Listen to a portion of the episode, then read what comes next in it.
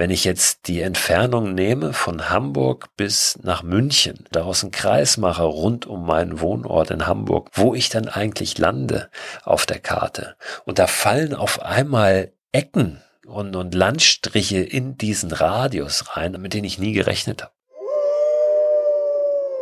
Bresch du Roland. Das ist im Prinzip eine Lücke oben in einer Felsenkette, die so ein Grat bildet, den Grat eben auch der Frankreich von Spanien trennt. Und das oben wie so eine Zahnlücke drin.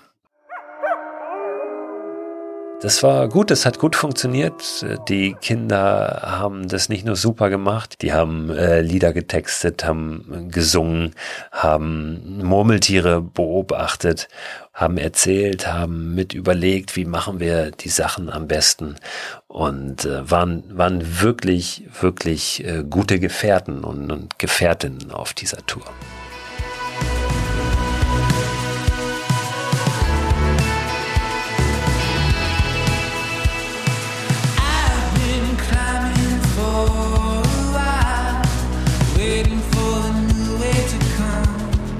Herzlich willkommen bei Frei Raus, dem Podcast für mehr Freiheit und Abenteuer in unserem Leben. Herzlich willkommen zurück aus der Sommerpause. Ich war für ein paar Wochen abgetaucht, bin jetzt aber gut erholt wieder am Start und freue mich mit euch über das Abenteuer, über Reisen zu sprechen, über das, was ihr da draußen erlebt und ein bisschen auch über das, was ich erlebt habe in den letzten Wochen, in den Sommerferien mit der Familie. Wir waren unterwegs, wo und was wir gemacht haben, da sage ich euch gleich ein bisschen was zu. War durchaus abenteuerlich,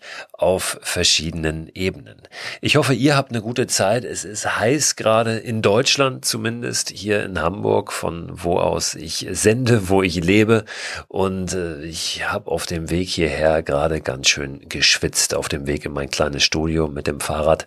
Äh, wir haben, ich weiß gar nicht, wahrscheinlich sind es irgendwie 30 Grad, fühlt sich in der Stadt ja auch immer gleich ein bisschen heißer an, als zum Beispiel irgendwo am Meer. Auf jeden Fall ist es warm. Und die besten Orte für solche Temperaturen draußen sind wahrscheinlich der Wald. Irgendwo im schattigen Wald ist es noch eher kühl oder am Meer, wo ein Wind weht. Irgendwo am Wasser im Keller bin ich ganz gerne, wenn ich zu Hause bin, gerade. Deswegen habe ich in den letzten Tagen ein bisschen Keller aufgeräumt. Aber darum soll es heute nicht gehen.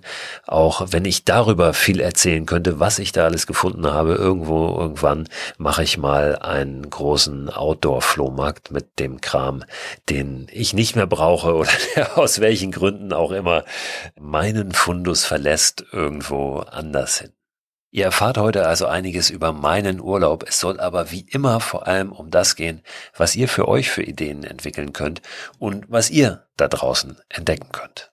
Zuallererst gehen wir aber mal in eine Ecke in Deutschland, die immer eine Reise wert ist. Denn wir haben heute einen ganz interessanten Supporter.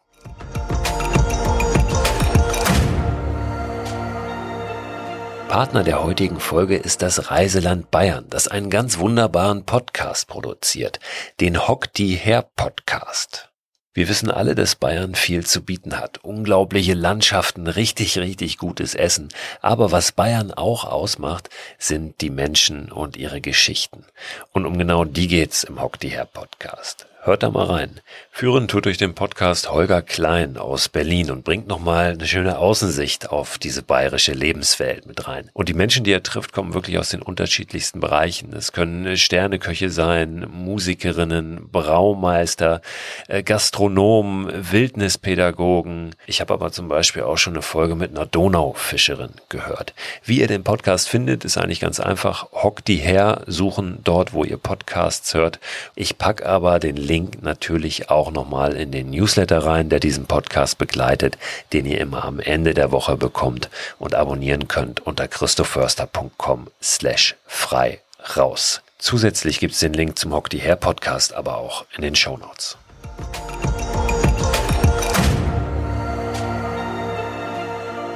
Ja, Bayern, das größte Bundesland Deutschlands, zumindest flächenmäßig. Einwohner hat NRW, glaube ich, mehr, aber flächenmäßig ist Bayern das größte Bundesland. Und das habe ich letztes Jahr äh, am eigenen Leibe erfahren auf meiner Deutschlandtour, meiner Deutschland-Expedition von der Zugspitze nach Sylt, wo ich ja insgesamt acht Wochen unterwegs war und erstmal zehn Tage, glaube ich, gebraucht habe, bis ich überhaupt aus Bayern rauskam.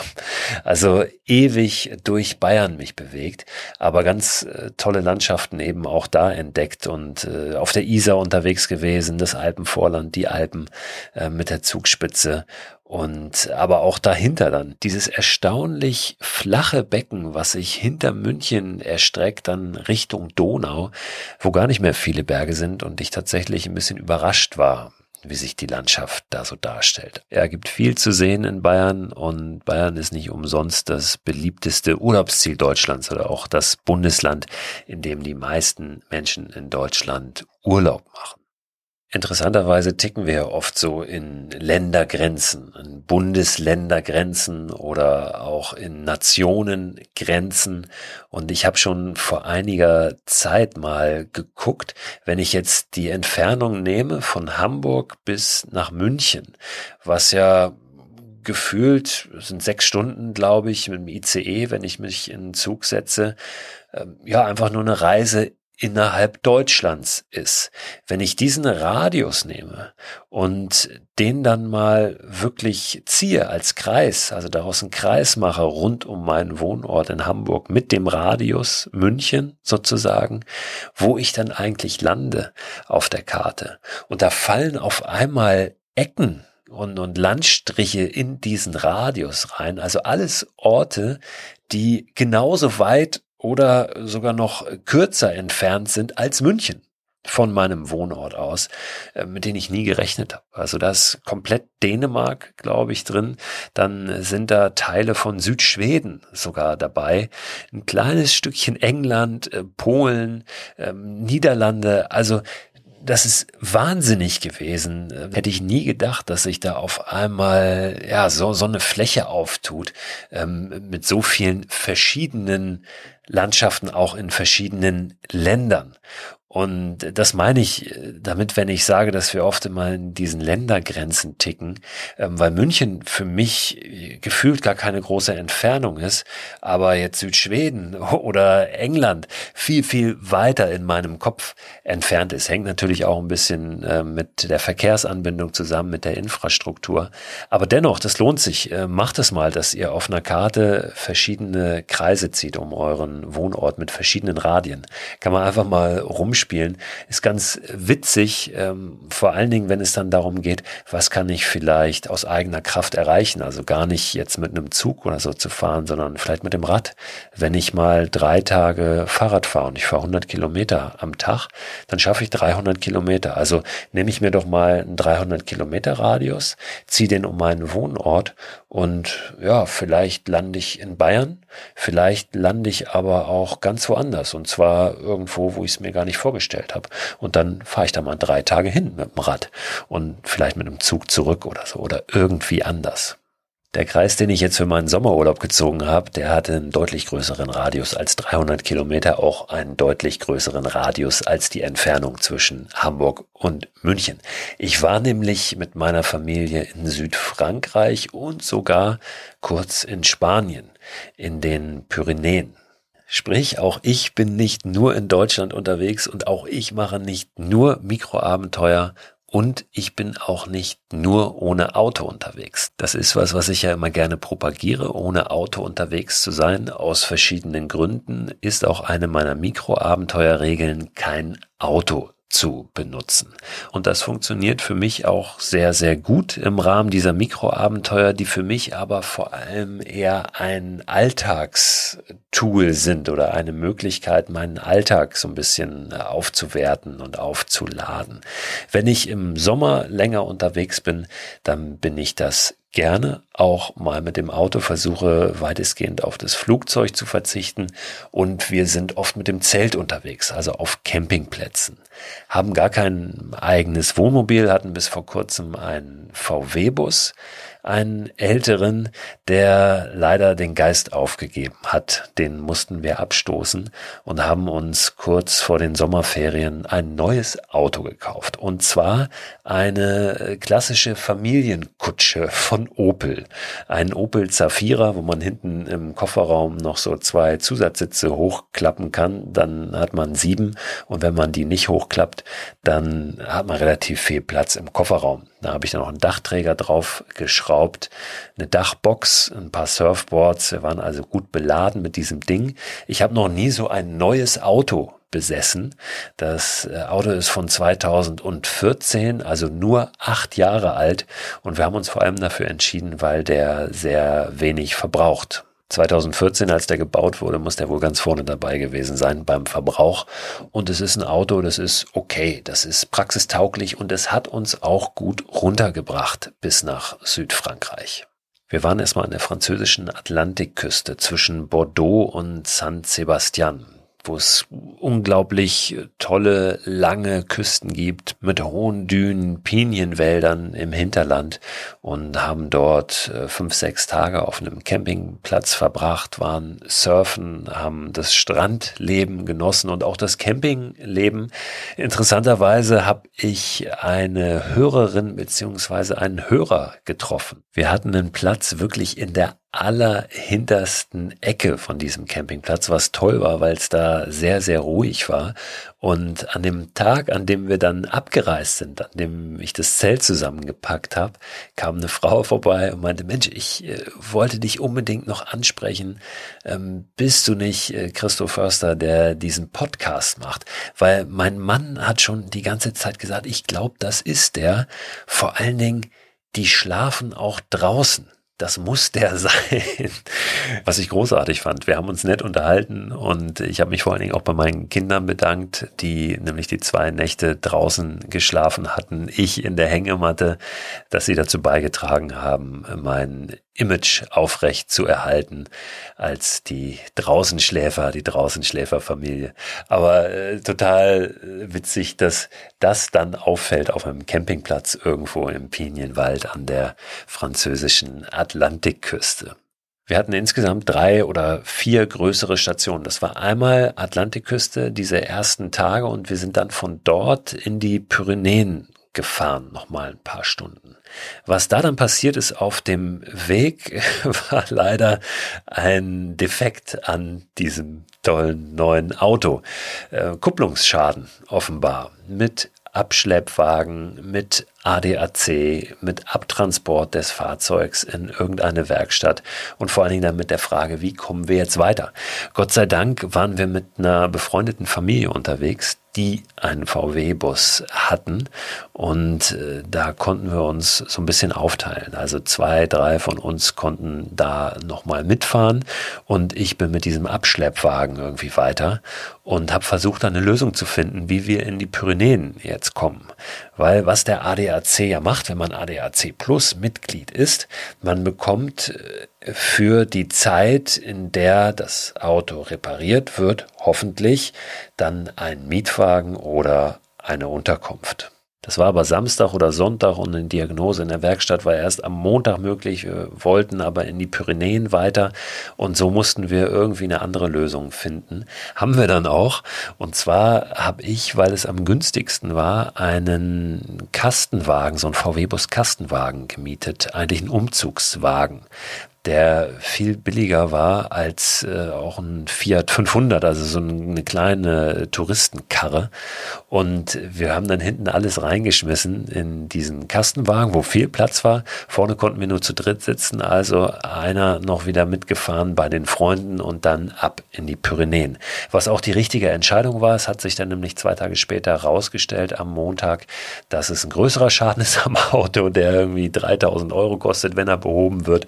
Und und dann gab es ewiges, langes Hickhack noch hin und her mit dem ADAC. Bevor ich das alles ausräume, mache ich das kurz. Wir haben den Wagen da unten nicht reparieren lassen, sondern der wird jetzt rücktransportiert mit irgendeinem Sammeltransport von Frankreich wieder nach Hamburg und wir sind dann später erst mit einem Mietwagen, den der ADAC bezahlt hat, von Bordeaux wieder nach Hause gefahren über Paris. Aber Jetzt waren wir ja erstmal in den Pyrenäen und haben da eine großartige Zeit gehabt. Da haben wir auch alles äh, ausgeblendet, was diesen Autoärger betraf und äh, das Handy ausgeschaltet und die Pyrenäen genossen. Die Pyrenäen haben mich wirklich begeistert. Es war heiß, natürlich. Die Tage vorher waren wir gar nicht weit weg von den Waldbränden, die auch in Südfrankreich gewütet haben, sind Gott sei Dank aber nicht reingeraten. Und auch in den Pyrenäen war es heiß, aber dennoch ganz gut ertragbar. Wir sind oft früh morgens unterwegs gewesen, logischerweise, bevor es so richtig, richtig heiß wurde. Aber weil wir auch in höheren Lagen unterwegs waren, war so diese Grundtemperatur der Luft doch ganz gut zu ertragen. Ganz konkret, und das ist wirklich auch eine persönliche Empfehlung, waren wir im Nationalpark Odessa y Monte Perdido, der halb auf der französischen, halb auf der spanischen Pyrenäenseite liegt. Also die Grenze Frankreich, Spanien, die verläuft ja einmal so äh, über die Pyrenäen längs rüber vom Atlantik bis ans Mittelmeer. Gibt auch einen tollen Fernwanderweg, das ist die Haute Route Pyrénées, HRP abgekürzt, sozusagen der Höhenwanderweg, der einmal längs die Pyrenäen führt von Atlantik bis ans Mittelmeer beziehungsweise in die andere Richtung.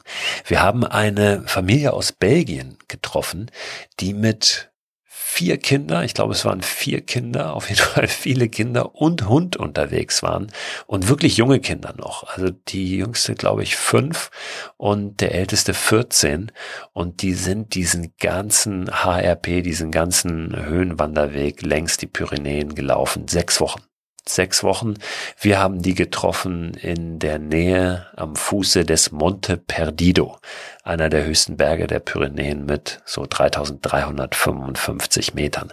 Und um den rum waren wir auch unterwegs. Ich hatte mir eine Wanderroute rausgesucht über mehrere Tage, die wir eben mit der Familie und auch der befreundeten Familie, die noch dabei war, machen wollten. Den ersten Tag wollten wir von unserem Basecamp sozusagen, von dem Campingplatz, wo wir dann da vor Ort waren, an den Fuß des Monte Perdido. Da gibt's eine Hütte, die Refugio de Goris. Da wollten wir hinwandern, knapp 20 Kilometer einige Höhenmeter. Die Hütte liegt so auf 2200 Metern ungefähr durch einen fantastischen Canyon, der sich da über Jahrmillionen in diese Landschaft gefressen hat und der wirklich, wirklich beeindruckend ist. Es gibt die Möglichkeit quasi unten in diesem Canyon zu wandern, aber auch an der Flanke und wir sind da hochgestiegen und dann an der Flanke oben entlang, wo es unglaubliche Ausblicke gab. War anstrengend, weil es heiß war, weil es Höhenmeter war und vor allen Dingen, weil wir eine ganze Menge Gepäck dabei hatten. Wir brauchten für vier, fünf Tage alles, was man eben so braucht. Hatten Zelt dabei, hatten Schlafsäcke dabei, ähm, für uns selbst, für die Kinder, die äh, natürlich aber auch äh, selbst einiges getragen haben, Isomatten dabei, hatten Verpflegung dabei und das will ja alles geschleppt werden. Viel Wasser auch.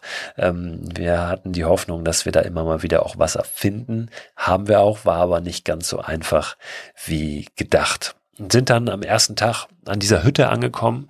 Äh, eine tolle Alleinlage. Diese Hütte ist auch die einzige Möglichkeit, in diesem Sektor des Nationalparks zu übernachten, mussten aber vorab reservieren. Sonst ist es nicht möglich, da eine Übernachtung zu bekommen. Nur in der Hütte gab es nichts mehr. Deshalb haben wir einen Zeltplatz reserviert. Es gibt nämlich da die Option, an der Hütte zu zelten, aber auch nur mit Reservierung. Und das war toll, weil wir von unserem Zeltplatz wirklich in diesen Canyon reingucken konnten. Es unglaublich still war, bis auf die Geräusche von den Zeltnachbarn, von denen es einige gab. Und ja, wir da oben wirklich eine, eine ganz tolle Zeit hatten, vor allen Dingen zwei Nächte dort gebucht hatten, in Anführungszeichen. Und dann einen Tag als Ruhetag da oben anzubieten für die Kinder. Und an diesem Ruhetag bin ich mit Anja, mit meiner Frau, auf den Monte Perdido gestiegen, der, wie ich es gerade schon gesagt habe, 3355 Meter hoch ist und von dem die Aussicht natürlich nochmal eine viel, viel gigantischere war auf die Pyrenäen. Ist schon eine knackige kleine Exkursion gewesen, weil es ja dann von 2,2 ungefähr auf, auf 3300 eben nochmal hochging, äh, auf einer gar nicht so langen Strecke und auch wieder runter, aber hat sich total gelohnt. Und wir sind dann am nächsten Tag weiter, die Kinder erholt, äh, wir gut eingelaufen und haben uns aufgemacht zum Bresch du Roland. Das ist im Prinzip eine Lücke oben in einer Felsenkette, die so ein Grat bildet, den Grat eben auch der Frankreich von Spanien trennt. Und das oben wie so eine Zahnlücke drin. Und das ist die Breche du Roland oder Roland wahrscheinlich im Französischen. Da sind wir hoch. Das war ein ordentlicher Anstieg auch, ähm, aber wirklich eine fantastische Landschaft. Wir sind da durch Ebenen gekommen, die auf einmal grün waren, wo Blumen gewachsen sind, trotz der Höhenlage und haben uns dann da äh, rauf gekämpft, raufgearbeitet ähm, auf diesen Grat, wo es dann rüber geht nach Frankreich. Denn wir waren in Spanien auf der spanischen Seite gestartet kleiner Abstieg, dann wieder eine Hütte, Mittagessen, weiterer Abstieg über Wasserfälle rüber und haben dann dort auf der französischen Seite irgendwo einen Platz zum Zelten für die Nacht gefunden, wo das dann auch möglich war, denn da mussten wir schon genau gucken, wie sind die Regelungen auch, was das wilde Übernachten, das Zelten betrifft. Und die sind sehr unterschiedlich in den verschiedenen Sektoren dieses Nationalparks, auf der spanischen Seite wieder anders als auf der französischen. Und auf der französischen gibt es eben die Regelung, dass man zelten darf, wenn man eine Stunde Fußmarsch entfernt ist von der Grenze des Nationalparks mindestens, beziehungsweise von einer Zufahrtsstraße in den Nationalpark, dann ist es zwischen 19 Uhr und 9 Uhr morgens war es, glaube ich, erlaubt, ein Zelt aufzuschlagen und dort die Nacht zu verbringen. Das haben wir gemacht und sind dann noch einen weiteren Tag wieder ähm, abgestiegen, weitergelaufen, einen ganz tollen Fluss entlang. Auch da nochmal Becken gefunden, in denen wir baden konnten, ganz klare Becken mit kaltem Wasser natürlich, was eine tolle Abwechslung war, eine tolle Erfrischung war an diesen heißen Tagen und kam dann wieder an an diesem Campingplatz, von dem wir gestartet waren. Haben also eine tolle kleine Rundtour gemacht. Ähm, vier, fünf Tage waren es am Ende mit diesem äh, Ruhetag sozusagen oben am Fuß des Monte Perdido an der Hütte noch dazu gerechnet und haben das alle und auch das ist was, was vorher nicht so ganz klar war, gut geschafft weil wir waren ja mit Kindern unterwegs. Die Kinder waren zwischen neun und zwölf Jahren alt und jetzt auch nicht die totalen Bergfexe, die am, am Rande der Alpen oder irgendwo in den Alpen groß werden, sondern die in Hamburg groß werden, im Flachland. Und die haben das großartig gemacht. Ähm, das war wirklich äh, wahnsinnig zu sehen. Und obwohl sie vorher äh, gesagt haben, ach, wandern, hm, muss das sein? Können wir nicht am Strand? Die ganze Zeit ohne Handy, ohne WLAN, weil das war eine Voraussetzung, also eine Bedingung, die wir auch gesetzt hatten. Keiner nimmt ein Handy mit. Ich habe selbst auch mein Handy gar nicht benutzt, habe Fotos gemacht äh, mit der Fotokamera und nicht mit dem Handy. Und äh, das war gut, das hat gut funktioniert. Die Kinder haben das nicht nur super gemacht, die haben eine super Zeit gehabt. Es hat keiner unterwegs nach WLAN gefragt oder nach einem Handy gefragt, auch wenn das vorher so ein bisschen eine Sorge war, dass das langweilig werden konnte. Wurde es nicht. Die haben äh, Lieder getextet, haben gesungen, haben Murmeltiere beobachtet haben erzählt, haben mit überlegt, wie machen wir die Sachen am besten und äh, waren, waren wirklich, wirklich äh, gute Gefährten und, und Gefährtinnen auf dieser Tour. Tolle Zeit, also für mich wirklich äh, das Highlight dieses Urlaubs. Ich glaube insgeheim für uns alle, auch wenn wir danach noch wieder eine Woche hatten, auch an der Atlantikküste, mit Surfen, mit Bodyboarden, mit äh, Eis und Krebs und allem Pipapo und auf dem Rückweg sogar noch in Paris Paris waren, zwei Tage Eiffelturm, Sehenswürdigkeiten und nochmal Eis und nochmal Krebs, ähm, waren diese Tage in den Pyrenäen wirklich äh, das Highlight dieses Urlaubs, was auch im Nachhinein eine schöne Erkenntnis ist, dass das so funktioniert, dass das noch so funktioniert. Und ich wünsche mir natürlich, dass es auch so bleibt. Übrigens waren wir in Paris auch auf einem Campingplatz und der war wirklich ganz gut, ganz schön gelegen an so einem Park, Waldabschnitt, relativ großen, aber doch zentral. Da gibt's einen Shuttlebus, der fährt alle halbe Stunde ziemlich in die Nähe des Arc de Triomphe, wo man dann wunderbar die Stadt erkunden kann und aber in Paris auf einem Campingplatz ist. Der ist natürlich für einen Campingplatz relativ teuer, für Paris dann aber doch wieder relativ günstig für eine Übernachtung. Also auch das vielleicht mal eine Empfehlung, wenn ihr die Stadt besuchen wollt, aber ein bisschen äh, Camping-Flair sucht. Ja, das Auto ist noch nicht wieder in Hamburg. Ich bin gespannt, wann es hier eintrudelt, wie dann die Diagnose ist und was es am Ende kostet. Bis dahin blende ich das Thema mal lieber noch aus. Das erste, was ich gemacht habe, als ich wieder zu Hause war, war die angesammelten Hängemattenbestellungen zu versenden. Ich hatte in den Wochen, in denen ich im Urlaub war, eine bisschen längere Lieferzeit eingestellt auf meiner Website, aber die ist jetzt wieder kurz. Also wenn ihr Interesse habt an einer Hängematte oder ein Hängemattenzubehör, einem Underkilt, der von unten isoliert, einem Tarp, das den Regen von oben abhält oder einem Moskitoschutz, das äh, vor Getier schützt, dann schaut doch mal auf meiner Website vorbei unter christoförster.com slash shop. Da könnt ihr die Hängematten, auf die ich schwöre, gerne äh, bestellen und dann schon bald da drin schaukeln. Das äh, sind Hängematten, die ich in Zusammenarbeit mit äh, für mich dem besten Hersteller von Hängematten überhaupt produziert habe mit Ticket to the Moon. Das ist so eine limitierte Sonderedition, die ihr so woanders nicht bekommt und vor allem bekommt ihr die Hängematten auch nirgendwo so günstig, wie ihr sie da bei mir bekommt. Sollte das nicht der Fall sein, solltet ihr die irgendwo anders günstiger sehen, dann sagt mir gerne Bescheid. Beachtet aber, dass bei den Hängematten in meinem Shop immer schon eine Aufhängung dabei ist und besondere Karabiner, nämlich richtig starke Karabiner, die ordentlich was aushalten und nicht nur so äh, Stahlhaken oder so, sondern äh, wirklich äh, Zeug, auf das ihr euch verlassen könnt. Ende dieser Woche verschicke ich auch wieder den Newsletter, der diesen Podcast begleitet und den könnt ihr abonnieren unter christoförster.com slash frei raus. Da gibt's dann auch nochmal den Link zum Hock die Hair Podcast, den ich eingangs dieser Folge erwähnt habe. Nächste Woche steigen wir wieder so richtig ein. Da habe ich einen Gast hier im Podcast, einen weiblichen Gast, der von einer wirklich abgefahrenen Tour erzählt. Aber dazu dann mehr am nächsten Donnerstag. Bis dahin, habt eine gute Zeit.